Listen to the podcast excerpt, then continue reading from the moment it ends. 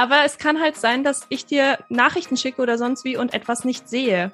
Und die Leute, für die ist das voll okay. Und mittlerweile bin ich auch tatsächlich stolz drauf, sagen zu können, ja, habe ich vorhin schon mal gesagt, ich, ich kann nicht schreiben, aber ich werde dafür bezahlt. Herzlich willkommen zu dieser Folge deines Lieblingspodcasts Potenzialfrei. Stark mit Leser Rechtschreibschwäche und Rechenschwäche. Ich möchte dir zunächst Danke sagen. Danke für alle eure Kommentare zu der letzten Folge. Es ist super wichtig für mich. Es treibt mich jeden Tag an, wenn ich lesen kann, wie dich diese Geschichten berühren, inspirieren und motivieren. Dieses Gespräch darf ich mit Miriam führen. Der Spaß am Geschichtenschreiben und die Fülle an Rot auf Diktaten schien nicht so recht zusammenzupassen. Heute bekommt sie Geld für das Schreiben. Ein Gespräch voller Inspiration. Apropos Inspiration, du bist ein inspirierender Mensch.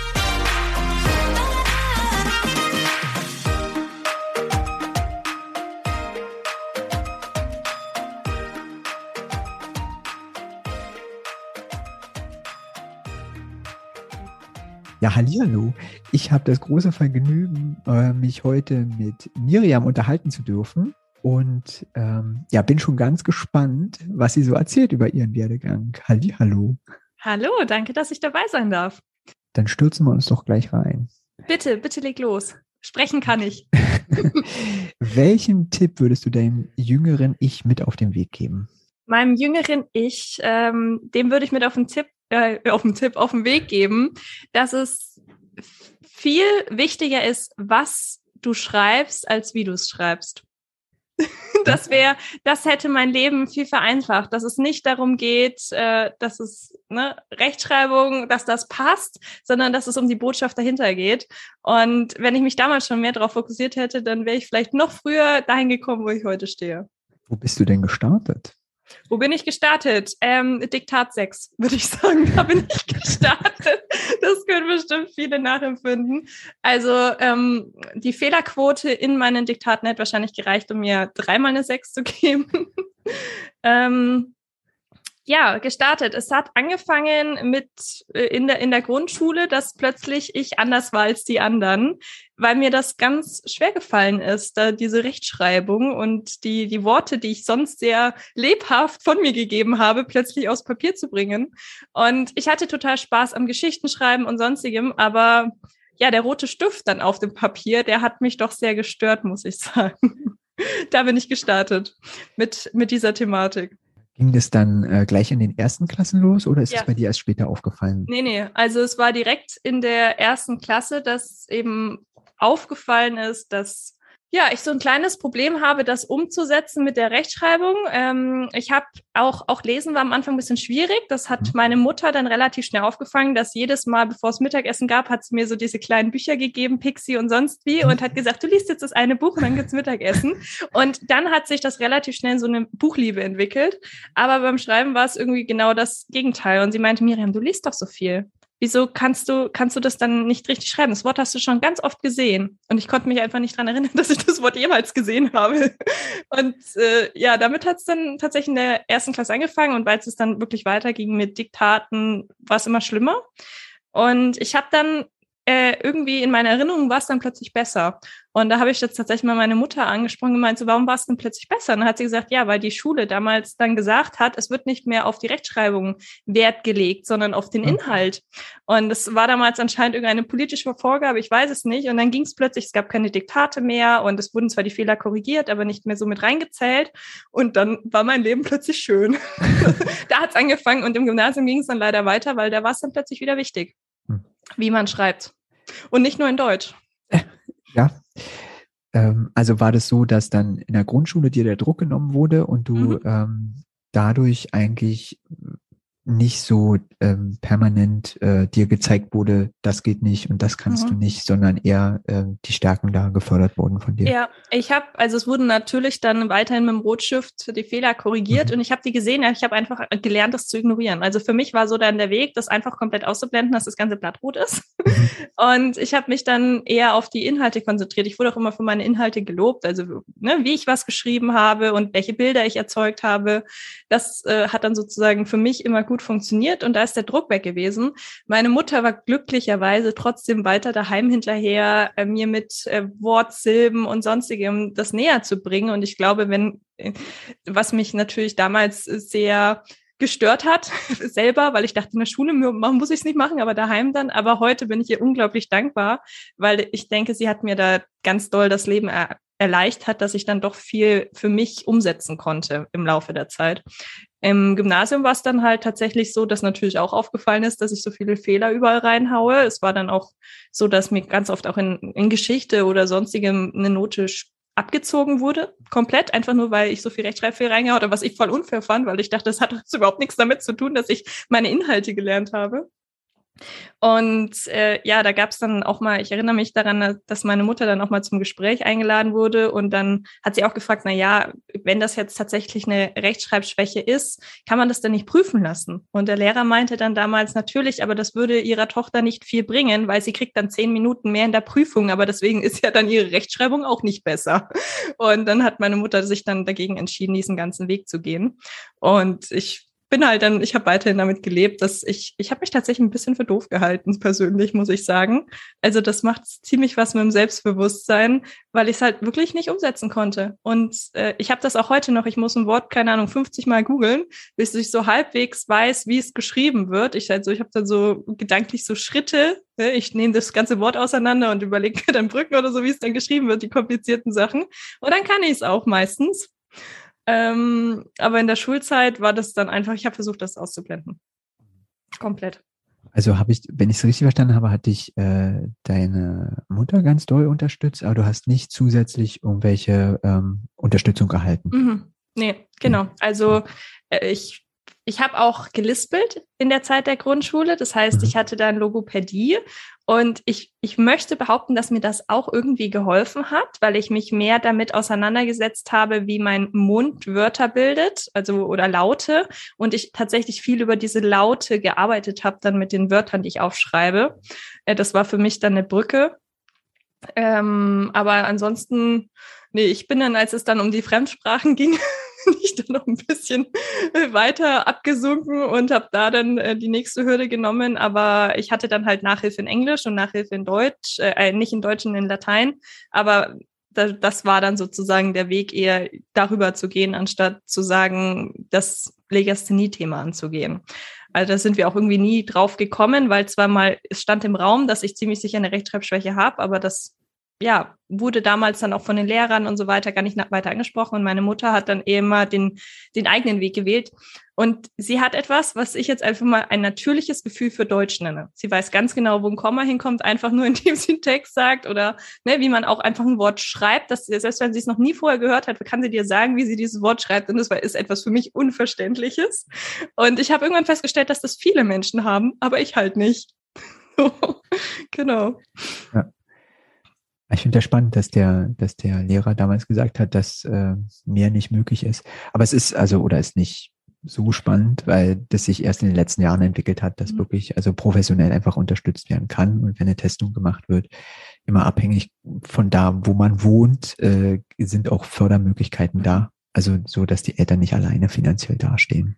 Ich, ich denke, es ist auch so tatsächlich so ein Wissen, so ein Aufklärungsthema und mhm. ich vermute, äh, ich, also ich, ich kann mir ziemlich gut Sachen merken und mein, mein Gehirn mag Zahlen, Daten, Fakten tatsächlich sehr gerne.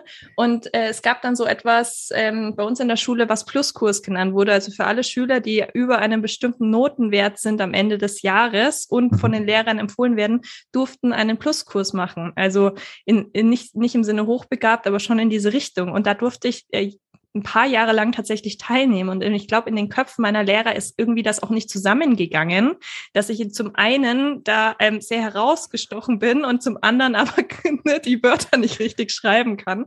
Und ich denke, deswegen sind die gar nicht auf die Idee gekommen, da meiner Mutter auch zu raten, dass, dass da eine Unterstützung zu holen, weil ich, das, Kind kann ja das eigentlich alles, außer halt das. hm. Nee, das ist ja auch äh, total wichtig, weil es ja noch so ein Glaubenssatz, der rumwabert, dass äh, wenn man da Probleme hat bei den Kulturtechniken, dass man ähm, ja dumm ist, dumm ist. und äh, dass das eine mit dem anderen gar nichts zu tun hat. Genau, also ja. stimmt ja gar nicht. Ich wollte, ich wollte auch immer Autor werden Mhm. Und ja, es war dann, kam dann halt tatsächlich so Sachen, also Miriam, wenn du Autor werden willst, dann musst du aber schon richtig schreiben können. und das war dann halt jahrelang für mich auch ne, das begleitet einen. Das ist dieses, es ist ein Riesenwunsch von mir gewesen, aber ich habe trotzdem so immer wieder im Kopf gehabt, so eigentlich, eigentlich darfst du gar nicht, du darfst das mhm. gar nicht machen. Und deswegen bin ich auch nie auf die Idee gekommen, beruflich meinen Werdegang in, in Richtung irgendwas mit Schreiben zu gehen, weil in meinem Kopf halt eben war, das kann ich doch gar nicht. Mhm. Und das, das ist jetzt eben das Lustige, dass ich eben heute sage, ich kann nicht schreiben, werde aber dafür bezahlt, weil der Zufall dann reinkam und ich das jetzt doch mache. Genau. Wie ist, es, wie ist es denn bei dir weitergegangen nach dem Gymnasium? Ähm, nach dem Gymnasium dachte ich, ich muss was Technisches studieren und habe mich mhm. dann erstmal für Life Science Engineering angemeldet, hatte mehrere Gründe. So meine ganzen Freunde sind an die technische Uni und meine Brüder haben natürlich was Technisches gemacht und ich wollte da irgendwie mit reingehören. Und ich habe dann relativ schnell festgestellt, dass Mathe dann trotzdem doch nicht so toll ist in, von meinem Gefühl her, dass ich da mich da durchpauken möchte. Und dann bin ich an die ähm, philosophische Uni gegangen und habe Soziologie, Theatermedienwissenschaften und Psychologie als Nebenfach studiert. Also ganz viele Sachen zusammen, klingt jetzt aber als mehr, als es tatsächlich war. Und habe mich ja da wieder ganz viel mit Sprache auseinandergesetzt auf einmal, weil man muss ja ganz viel lesen. Was ich übrigens total schlimm fand. Ich bin jemand, der unglaublich schnell lesen kann. Äh, das hat sich dann durch ja, irgendwie entwickelt. Und ich habe festgestellt, ich habe ein Problem mit Fachliteratur. Also da brauche ich trotzdem fünfmal so lange wie andere, weil ich da irgendwie nicht durchkomme. Und äh, dann ging es natürlich auch darum, dass man ganz viele Hausarbeiten schreibt oder ne, die Bachelorarbeit muss dann geschrieben werden. Und da habe ich dann wieder so die, die Liebe dazu entdeckt, wie gerne ich schreibe und wie gut das ankommt, trotz der Fehler. Aber mittlerweile habe ich natürlich Tricks. Ne? Es gibt natürlich Online-Tools, mit denen man die Texte überarbeiten kann. Dann kann ich das noch drei Leuten geben und dann sind die größten Fehler draußen und dann schaut es ganz normal aus. So, und deswegen war das dann für mich dann plötzlich auch wieder so, hey, ich wurde dafür gelobt, dass meine Texte toll sind. Und dann hat sich das, das wieder so, so entwickelt. Dann dachte ich, ich gehe eigentlich habe ich das alles studiert, weil ich in die Unternehmensberatung wollte, in die mündliche Kommunikation, weil da kann mir keiner die Rechtschreibfehler rot anmarkern. Ne? Und wollte ich in die mündliche Kommunikation, habe in der Unternehmensberatung gearbeitet und wollte mich da selbstständig machen. Und das hat gar nicht funktioniert für mich. Also das selbstständig machen in dem Bereich ging irgendwie gar nicht, weil ich das ganze Marketing und sonstige Thema nicht hingekriegt habe. Und als dann Corona kam, war irgendwie der Zufall, dass äh, Freunde von mir haben Eventagentur und haben ihre Website-Texte mir gezeigt. Und ich habe die gesehen und dachte, um Gottes Willen, das kann kein Mensch lesen. Und zwar nicht wegen den Fehlern, sondern weil das einfach nur Kraut und Rüben war. Also total nicht verständlich. Und ich habe zu ihm gesagt, pass mal auf, ich schreibe das für euch. Und ich habe das geschrieben und das kam dann so gut an, dass sich das daraus folgende dann entwickelt hat, dass ich plötzlich Anfragen für Webseitentexte erhalten habe. Und da hat es bei mir Pling gemacht und ich dachte mir, wow, ich kann Geld mit meinen Texten verdienen. So. Und auf einmal stand ich so auf dem ganz anderen Punkt, weil nicht, ne, ich, ich kann nicht schreiben oder sonst wie, sondern Leute haben mir Geld dafür gegeben, dass ich was für sie schreibe. Und ein Kunde hat dann auch ganz nett gesagt, Miriam, mir ist total egal, wie viele Fehler da drin sind. Es geht um die Botschaft und die Bilder, die du erzeugst mit, mit deinen Worten und nicht, ob das jetzt richtig geschrieben ist. Und ich habe damals geheult, als, als mir das gesagt wurde, weil mich das so ergriffen hat. Und das hat, hat irgendwie viele Wunden geheilt seitdem ich in diesem Bereich jetzt bin. Und jetzt schreibe ich wirklich viel Texte. Ich bringe tatsächlich auch anderen Schreiben bei. Ich habe Seminare für Unternehmer oder auch für Unternehmen wo ich die Social Media Verantwortlichen begleite und ich sage, okay, wie, wie, wie erzeugt man denn Bilder im Kopf? Und ja, es geht ganz viel um Sprache und überhaupt nicht um Rechtschreibung. Total spannend. Es äh, kommt ja immer wieder durch, dass du ähm, in der Schulzeit, also dann als doch wieder benotet wurde, und mehr Wert darauf gelegt wurde oder es noch mehr verdeutlicht wurde, was geht nicht, dass du schon ähm, hemmende Glaubenssätze angenommen hast. Total. Äh, Gab es da für dich irgendeinen Schlüsselmoment, der immer mal wieder hochkommt oder das, wo du jetzt gesagt hast, ja, das war ganz heilend oder ist immer noch heilend, dass du jetzt eigentlich das machst, was du liebst und was du richtig gut kannst wo vorher gesagt wurde, nee, das geht gar nicht? Also Einschlussmoment, wie gesagt, diese Situation mit meinem Kunden, er meinte, es geht, geht mir nicht um deine Fehler, sondern mhm. ne, um die Bilder im Kopf. Das war unglaublich wertvoll. Was ich auch super faszinierend fand, äh, ich habe äh, dann angefangen, auf LinkedIn Beiträge zu schreiben über Sachen, die mich interessiert haben. Mhm. Und natürlich sind dann trotzdem da auch Fehler drinnen und das fällt den Leuten auch auf. Und äh, ab und zu gibt's dann so einen netten Kommentar unten drunter wie Miriam XYZ wird aber so geschrieben. Und dann habe ich mal einen Beitrag darüber gemacht, dass ich nicht richtig schreiben kann. Und es war so heilend, dann von ganz vielen Leuten zu lesen, so, ach, ich mache doch auch Fehler. Oder äh, ganz viele Nachrichten wurden mir dann geschickt von Leuten, die auch tatsächlich ähm, eine Rechtschreibschwäche haben, Legasthenie haben, die gesagt haben, Miriam, du machst mir Mut, auch selber jetzt anfangen, Beiträge zu posten, weil so viele Leute so verständlich unter deinem Beitrag waren. Und dieses zu sehen, dass ich andere inspiriert habe und gesagt haben, hey, die, die haben jetzt den Mut, das auch zu probieren, weil ich gesagt habe, ich ist mir total egal und dann sind halt fünf, fünf oder 15 oder wie auch immer viele Fehler drin in meinen Texten. Ähm, und das, das war für mich auch sehr, sehr heilend, weil ich habe mich natürlich immer an den Menschen orientiert, die die es gut gemacht haben, ne? die, die tolle Texte schreiben, wo keine Fehler drin sind. Und ich dachte immer, ich möchte so sein wie die. Aber es, äh, für mich ist eigentlich das wichtigere Vorbild hätte, wäre wichtiger gewesen, jemand zu sehen, der das gleiche Problem hat wie ich und es trotzdem tut. Und das äh, war für mich so ein großer Schlüsselmoment zu sagen, okay, ich selber hatte dieses Vorbild zwar nicht, aber ich durfte es für andere sein. Ja, das war sehr heilend. Kann ich absolut nachvollziehen. Das ist ja Mittelgrund, äh, den Podcast hier zu machen. Genau. Einfach weil, weil es total wichtig ist zu sehen, ähm, ja, man kann seinen Weg gehen. Und mhm. zwar das, was man möchte und nicht das, was alle anderen meinen, was man machen sollte, nur um das Schreiben oder Rechnen äh, nicht im Vordergrund zu haben. Genau, es, es, es, es ist dieser, ähm, dieser Weg, das hatte ein, ein, Kunde von mir letztens erzählt. Er, er hatte eine Person, die stottert mhm. in, einer, in einem Workshop. Und die Person kam dann vorher zu ihm hin und hat gemeint, du, ich stottere. Und dann hat er gesagt, ja und? so, es, es, es geht mir doch gar nicht darum, wie, ob, ne, das macht dich nicht aus. Das ist nichts, was dich und oder dein, dich als Person ausmacht. Und das ist auch so eine Erkenntnis, ne, nur weil ich Fehler in meinen Text reinhauen, das macht mich nicht als Person aus, das definiert mich nicht.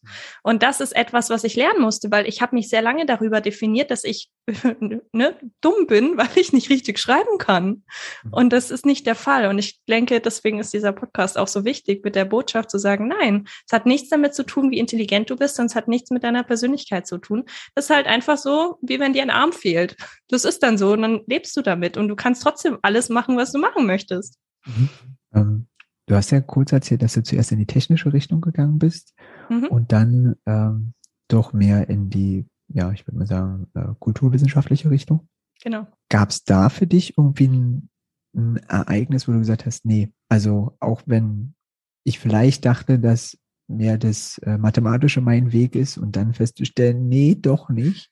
Ähm, mhm. Ähm, Gab es da einen Moment oder eine Person, die dir geholfen hat, da hinzukommen? Äh, es gab den Moment, ich habe für die Matheprüfung gelernt und mhm. dann dachte ich mir, Miriam, wenn du jetzt hier schon das so viel Zeit und Energie investieren musst, um sozusagen für, für, für die erste große Matheprüfung da durchzukommen und dein, ich bin sehr perfektionistisch und deinen Ansprüchen gerecht zu werden, äh, willst du wirklich das, das fertig studieren und bist du dann auch glücklich mit dem, was am Ende da ist? Das war so ein Ereignis. Und es hat mich tatsächlich an mein, meine viele Lernerei fürs Thema Deutsch erinnert, ne, mit dem richtig Schreiben. Und ich dachte mir so, nee, nochmal will ich das nicht haben. so, ich habe gesagt, das hat mich so ausgelaugt und so äh, geprägt, weil es ist natürlich nicht ein einfacher Weg zu sagen, ich, ich arbeite an mir, auch wenn es sich sehr gelohnt hat. Und ich habe mir gesagt, nee, das will ich nicht nochmal. Und hm. dann habe ich, hab ich überlegt, was mache ich gerne? Und ich habe zu diesem Zeitpunkt für meine ehemalige Schule Theaterstücke geschrieben für die Unterstufe, die aufgeführt wurden. Und ich dachte mir, okay, hey, ich da auch wieder das Thema Schreiben. Äh, ne, das kam total gut an. Die Kinder hatten Spaß, ich hatte viel Spaß. Ich gehe jetzt irgendwie in die in diese kreative Richtung.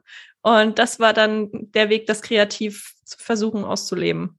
Hattest du an der Uni ähm, irgendwie ja bei den ähm, Lehrenden auch Unterstützung oder die dann auch gesagt haben, ja, ist gar nicht so schlimm mit der mit der Rechtschreibung, sondern wirklich der Inhalt ist wichtig oder kam das, es von woanders? Ja, das ist denen nie aufgefallen. Also Ach. ich habe hab mir tatsächlich Mühe gegeben, ne? Also wirklich meine, ich habe ich habe einer Freundin meinen Text gegeben, ich habe meiner Mutter den Text nochmal gegeben. Äh, ich habe das vorher durch ein Rechtschreibtool gehauen, dass sozusagen das geht. Und in der Uni-Zeit war es auch tatsächlich so, ähm, es ist es ist besser geworden mit mit den Jahren. Also ich ich habe es mittlerweile geschafft mit Brücken und sonst wie, dass ich die meisten Wörter ganz gut schreiben kann. Also es ist, war bei mir wahrscheinlich nie so stark ausgeprägt wie bei vielen anderen, wo ich auch irgendwie Glück habe. Und das hat beides sozusagen dazu geführt, dass ich ne, mein Dozenten ist es dann natürlich, wenn ich schriftlich geschrieben habe, ist denen natürlich trotzdem aufgefallen, dass da Fehler drin sind. Und es gab auch den einen oder anderen, der das dann so angemerkt hat. Aber äh, in Gesprächen war das dann immer so, naja, ist jetzt auch stressig, ne? Und man hat nicht so viel Zeit und dann schmiert man da so hin. Und das war dann halt in, in deren Köpfen. Und ich habe das nie, ich habe das nie angesprochen. Das, ne, also für mich war das, war das auch ein Erlebnis zu sagen, ich werde äh, in, klingt jetzt so, weil ich werde nicht darauf reduziert, sozusagen. Also wenn ich, ich hatte irgendwie im Kopf, dass wenn ich jetzt sage, ich habe da Probleme mit, dass die plötzlich alle drauf achten, wie wenn du sagst, ich habe einen Pickel im Gesicht, guck nicht hin, dann guckt jeder drauf. Und genau das wollte ich irgendwie vermeiden. Mhm. Und äh, habe dann natürlich die Erfahrung gemacht, dass es tatsächlich Dozenten gab, die dann da ne, auch Fehler anmarkiert haben. Aber ich habe auch festgestellt, den meisten ist das total egal. ne? Also die haben einfach nur gelesen und geguckt, wo die inhaltlichen Sachen sind. Und das war auch eine schöne Erfahrung, weil so dieser ganze Fokus dann immer mehr auf das Inhaltliche gegangen ist. Mhm. In meiner Bachelorarbeit war es dann nochmal Thema, weil obwohl da drei Leute drüber gelesen haben, ist dann doch noch ein paar Sachen aufgefallen und dann hat er gemeint, so Miriam, so hast du es niemanden lesen lassen. Ich so, mm, doch, habe ich. ja, genau. Du hast ja gerade gesagt, dass du äh, nicht so darauf hinweisen wolltest, weil du Angst hast, dann darauf reduziert zu werden, ähm, was ich völlig mhm. nachvollziehen kann. Wie machst du es denn heute? Ähm, heute trage ich es mit Stolz. Also, ne, ich muss natürlich, ich muss es meinen Kunden natürlich sagen, wenn die zu mir kommen und sagen, hey, ich möchte eine Webseitentexte etc. pp, dann sage ich zu denen, du, ich habe Legasthenie. Ne? Mhm. Es kann, also ich, ich, ich kann, hab, ich nutze Tools, ich kann mittlerweile auch viel besser schreiben als damals in der Grundschule. Aber es kann halt sein, dass ich dir Nachrichten schicke oder sonst wie und etwas nicht sehe. Und die Leute für die ist das voll okay. Und mittlerweile bin ich auch tatsächlich stolz drauf, sagen zu können, ne, habe ich vorhin schon mal gesagt, ich, ich kann nicht schreiben, aber ich werde dafür bezahlt. Und das, das ist für mich jetzt mittlerweile eher eine Auszeichnung, weil ich mich durchgekämpft habe. Also nach, wirklich nach dem Motto, alles, was dich nicht tötet, macht dich stärker. Ich bin daran sehr gewachsen. Und ich bin auch deutlich resilienter. ne? Also obwohl ich diese perfektionistische Ader habe, merke ich, dass es ähm, mir sehr geholfen hat, da gechillt zu sein. Auch, auch jetzt einfach so hier beim Reden. Ne? Man verhaspelt sich mal, wenn man normal redet oder stolpert über was. Und mir ist das total wurscht, weil das für mich wie, wie beim Schreiben ist. Es passiert halt mal, aber das behindert die Botschaft dahinter nicht. Und mein, mein Fokus ist mittlerweile wirklich auf diese Botschaft, dass die Botschaft ankommt, dass Bilder erzeugt werden, dass ein Gefühl entsteht. Und wenn ich das schaffe, dann ist es egal, ob da mal ein Wort irgendwie verdreht drin steht. Meinst du, dass vielleicht die Leserechtschreibschwäche oder eben der Umgang damit und das Lernen damit deine Texte heute äh, interessanter machen? Mm, ich glaube, ich habe mich selber immer mehr mit dem Verständnis aus auseinandergesetzt. Also mein, mein Ziel war, also ich habe mich selber erstmal, um mich abzulenken von den Fehlern, mehr auf Inhalte konzentriert oder was das auch metaphorisch bedeuten kann und diese mhm. Wortspielereien. Und ich denke, das hat sehr viel damit zu tun. Und ich habe mich natürlich in, in also ich habe bestimmt schon 2000 Bücher in meinem Leben gelesen, also Fantasy-Bücher alleine, weil ich mich in andere Welten geflüchtet habe und äh, auch lange im Kopf hatte, wenn ich es oft genug lese, weiß ich es irgendwann, aber ich lese so schnell, ich merke gar nicht, wie ein Wort geschrieben ist. das, das kam dann später raus, aber ich denke, dieses Auseinandersetzen mit den Inhalten und ähm, wie kann ich einen Text formulieren, dass der andere versteht, was ich meine, auch wenn das Wort nicht richtig geschrieben ist. Das hat mir unglaublich geholfen heute, also für, für meine Arbeit heute. Und das ist auch etwas, was mir viele immer wieder vermitteln, dass ich irgendwie anders formuliere und auch auf andere Dinge Wert lege. Und äh, ich bin mir relativ sicher, dass es was damit zu tun hat. Ja. Ich habe das beim Studium auch gehört. Ich habe ja Creative Writing studiert. Und da war das auch so, dass also die Leserechtschreibschwäche kein Thema war und er gesagt wurde, ja, deine Texte werden anders sein als die von den anderen und total interessant. Einfach durch die Kompensationsstrategien, die man sich irgendwie erarbeitet mhm. hat oder sagt, man muss sich Texte anders erschließen oder musste sich Wörter anders erschließen oder eben darüber nachdenken, okay, ich kann es gerade nicht schreiben, also überlege ich mal, wie ich es anders schreiben kann. Ja, genau. Man, man sucht, man sucht andere Wörter und deswegen, mhm. also ich habe, ich habe einen unglaublich großen einen Wortschatz im Hintergrund, weil immer, wenn ich nicht wusste, wie ein Wort geschrieben wird, habe ich Synonyme gesucht, wo ich dann wusste, wie es geschrieben wird. Und das, das, das, das ist, das ist eigentlich ja, wir, wir, du und viele andere, wir machen daraus eine Fähigkeit. Also, ne, wir, wir, wir, die, diese Vermeidungsstrategien sind eigentlich eigentlich Superkräfte, die wir entwickeln, könnte man sagen. Ja, es sind unheimlich geschulte Fähigkeiten, die sonst nicht so äh, beansprucht werden, denke mhm. ich. Und mhm. wenn man dann das Potenzial rauszieht und es nicht als äh, negativ ansieht, dann kann man da unheimlich viel daraus entwickeln. Definitiv. Mhm. Das, was du erzählst, äh, spürt mir nur im Kopf rum, da muss ich es auch sagen, dieser Vergleich zwischen Lesen und Schreiben, der wird ja relativ häufig gezogen und Menschen, die viel lesen, die müssen ja auch gut schreiben können. Das eine hat mit dem anderen nichts zu tun. Überhaupt nicht. Nee. Also spannend, es gibt ja so, so Texte, wo nur der Anfangsbuchstabe und der Endbuchstabe stimmen und dazwischen totaler Wortsalat, Buchstabensalat ist. Und das finde ich immer sehr faszinierend, weil genau das ist es. Also äh, unser Gehirn sieht nicht die Wörter einzeln, wie es ist, sondern eben als ganzes kompakt. Und deswegen kann ich wahrscheinlich auch so schnell lesen und durch mein Wortverständnis, ich erahne auch schon, was wahrscheinlich dort steht.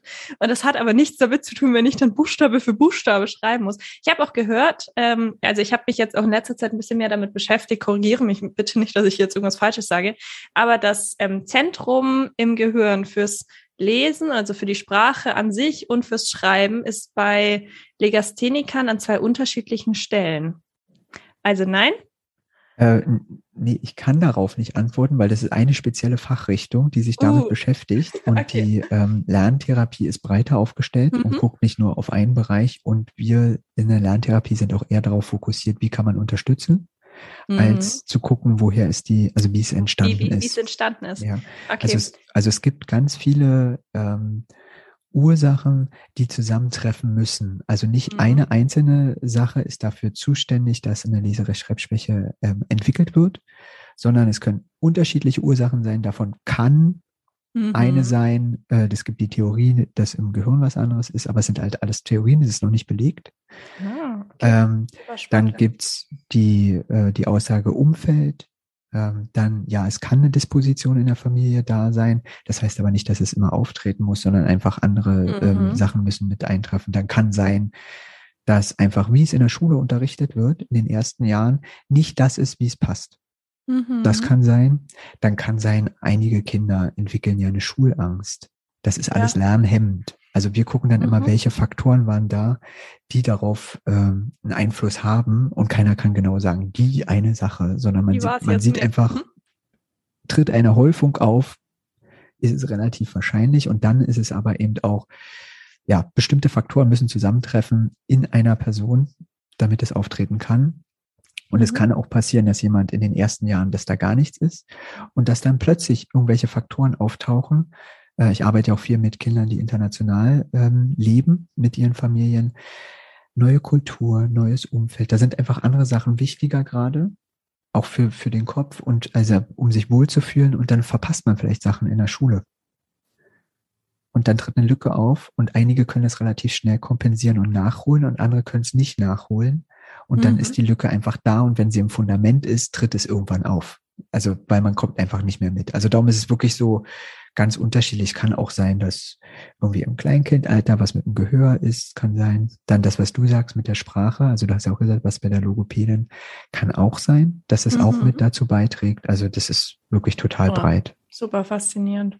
Das ist nämlich dann auch ein Punkt. Dann, es gibt natürlich viele Vorurteile. Wenn du das hast, dann ne, muss das, das was Genetisches oder es liegt an der Familie oder hier und da traumatisches Erlebnis.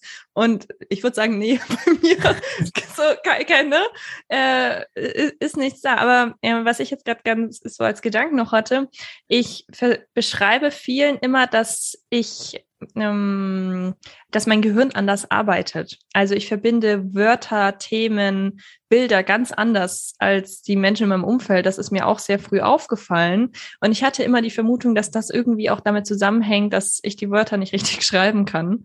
Ähm, aber ne, wurde, wurde natürlich nie untersucht. Das ist nur ein, etwas, womit ich arbeite und was mir auch immer wieder gespiegelt wird, dass wenn ich irgendwie Dinge in Zusammenhang bringe, dass die Leute sagen, hey, da wäre ich in zehn Jahren nicht drauf gekommen. Das, ja, da, da gibt es auch Studien zu, ähm, die sich damit beschäftigen, welche Fähigkeiten sind mehr vorhanden bei Menschen, die eine Leserechtschreibschwäche oder eine Rechenschwäche haben. Und das ist eine Sache davon, und zwar Verbindungen schaffen, wo andere noch keine Verbindungen sehen. Äh, und mit ganz vielen, mit denen ich geredet habe, auch wenn einige von den Sachen gar nicht ähm, dann in den Folgen drinne sind, ging es dann ganz viel darum und es wird von ganz vielen erzählt, äh, viele sind ja auch im äh, Projektmanagement mhm. oder mhm. ähm, Entwicklung oder irgendwo da unterwegs und das ist, weil da offensichtlich eine Fähigkeit, eine Begabung da ist, ob die jetzt äh, von vornherein da war oder durch das, was wir schon gesagt haben, durch bestimmte Begleitumstände einfach mehr gefördert wird und mehr ähm, geschult wird und dadurch da ist, who knows, aber da ist definitiv irgendwas da, ähm, dass Sachen anders gesehen werden, Verbindungen anders verknüpft werden und ähm, ja, viele von den Leuten sich sehr, sehr wohlfühlen in der Entwicklung. Ja. Ich auch. also im kreativen Bereich auch, ne? Mhm. Also da gibt's so ganz ähm, so spezifische Sachen, da gibt's ähm, ähm, eine Stiftung, das ist eine ähm, aus äh, England eine Stiftung, die bringt da auch ganz viel raus dazu. Also die auch viel guckt in die Richtung und auch Studien unterstützt, ähm, die dann einfach sagt, okay, welche Fähigkeiten sind denn mehr vorhanden oder ausgeprägter? Und da ist total spannend, sich das mal anzugucken und dann sich mit den Leuten darüber und zu, und zu unterhalten und denkt dann, ja, okay, ja, das tritt häufig auf, ohne dass ich jetzt wissenschaftlich belegen mhm. kann, ja, das ist immer so, sondern ja, fällt das schon fällt dir einfach auf. auf. Ja. ja, das ist etwas, was ich auch irgendwie gerne jedem mitgeben würde, der das hier anhört. Also egal, ob man selbst betroffen ist oder vielleicht die Kinder oder andere Leute im Umfeld betroffen sind, das, das ist, ist nicht, ähm, also es ist nicht wie eine, wie eine Krankheit oder so, sondern es ist einfach ein, ein, ein bisschen, man ist einfach ein bisschen anderer Mensch, wie wenn jetzt die einen plötzlich Flügel haben, man entwickelt dann halt andere Fähigkeiten. Und ähm, auch wenn einem sozusagen in dem einen Bereich vielleicht was fehlt, hat man im anderen Bereich davon mehr. Und das ist, denke ich, ganz wichtig, sich auch auf diese positiven Sachen zu fokussieren und ähm, da zu bestärken. Na, also nur weil ich jetzt vielleicht sage, ich kann nicht malen, kann ich aber vielleicht was anderes total gut. Richtig. Und man muss es eben ähm, zulassen, dass es rausgefunden wird. Mhm. Und nicht definieren über einzelne Sachen. Ja, es ist wichtig, die Kulturtechniken zu beherrschen, einfach auch wegen der Teilhabe. Ähm, aber es müssen nicht alle bis zur Perfektion beherrschen. Ja, und es gibt heute natürlich trotzdem auch viele Hilfsmittel. Ne? Also wie gesagt, ich nutze Rechtschreibtools, das Handy hat, hat diese Funktionen. Äh, und wenn man nur mit der Spracheingabe arbeitet, das ist mittlerweile so weit entwickelt, da fällt dann auch nicht wirklich auf, dass ich jetzt nicht gerade selber getippt habe. Ja. Genau. Kann man auf alle Fälle machen. Mich würde noch interessieren zum Abschluss, welches Lebensmotto begleitet dich denn? Mein Lebensmotto mein Lebensmotto ist glücklich sein und andere glücklich machen. Das, das war schon immer dieser Weg. Ich lache gerne und viel, vor allem mit anderen Menschen. Ich habe gerne eine gute Zeit mit anderen Menschen und ich habe sehr früh für mich erkannt, ich möchte selber ein glückliches Leben haben. Heißt, ich möchte mich nicht über sowas definieren wie ob ich jetzt richtig schreiben kann oder nicht oder rechtschreibmäßig richtig schreiben kann. Und äh, ich möchte, dass auch andere Spaß haben in meinem Umfeld und es denen gut geht. Und das ist mein, mein Lebensmotto, könnte man sagen glücklich sein und andere glücklich machen. Vielen, vielen Dank für unser Gespräch. Es war fantastisch. Danke, dass ich dabei sein durfte und ähm, ja, ich hoffe, vielleicht der ein oder andere fühlt sich angesprochen, mitgenommen und vielleicht auch inspiriert, sich einfach mal auszuprobieren. Unabhängig davon, ob man jetzt das Wort richtig geschrieben hat oder nicht. Ich möchte dir Danke sagen. Ich freue mich sehr, dass du diesem Kanal positives Feedback gibst. Ich bin dankbar für jede einzelne Bewertung, ob auf dieser, Spotify oder Apple Podcast. Schreib mir also gerne eine Bewertung und empfehle mich deinen Liebsten weiter. Dann können wir gemeinsam unseren Weg gehen. Ich freue mich darauf, von dir zu hören. Alles Liebe. Es ist fantastisch, dass es dich gibt.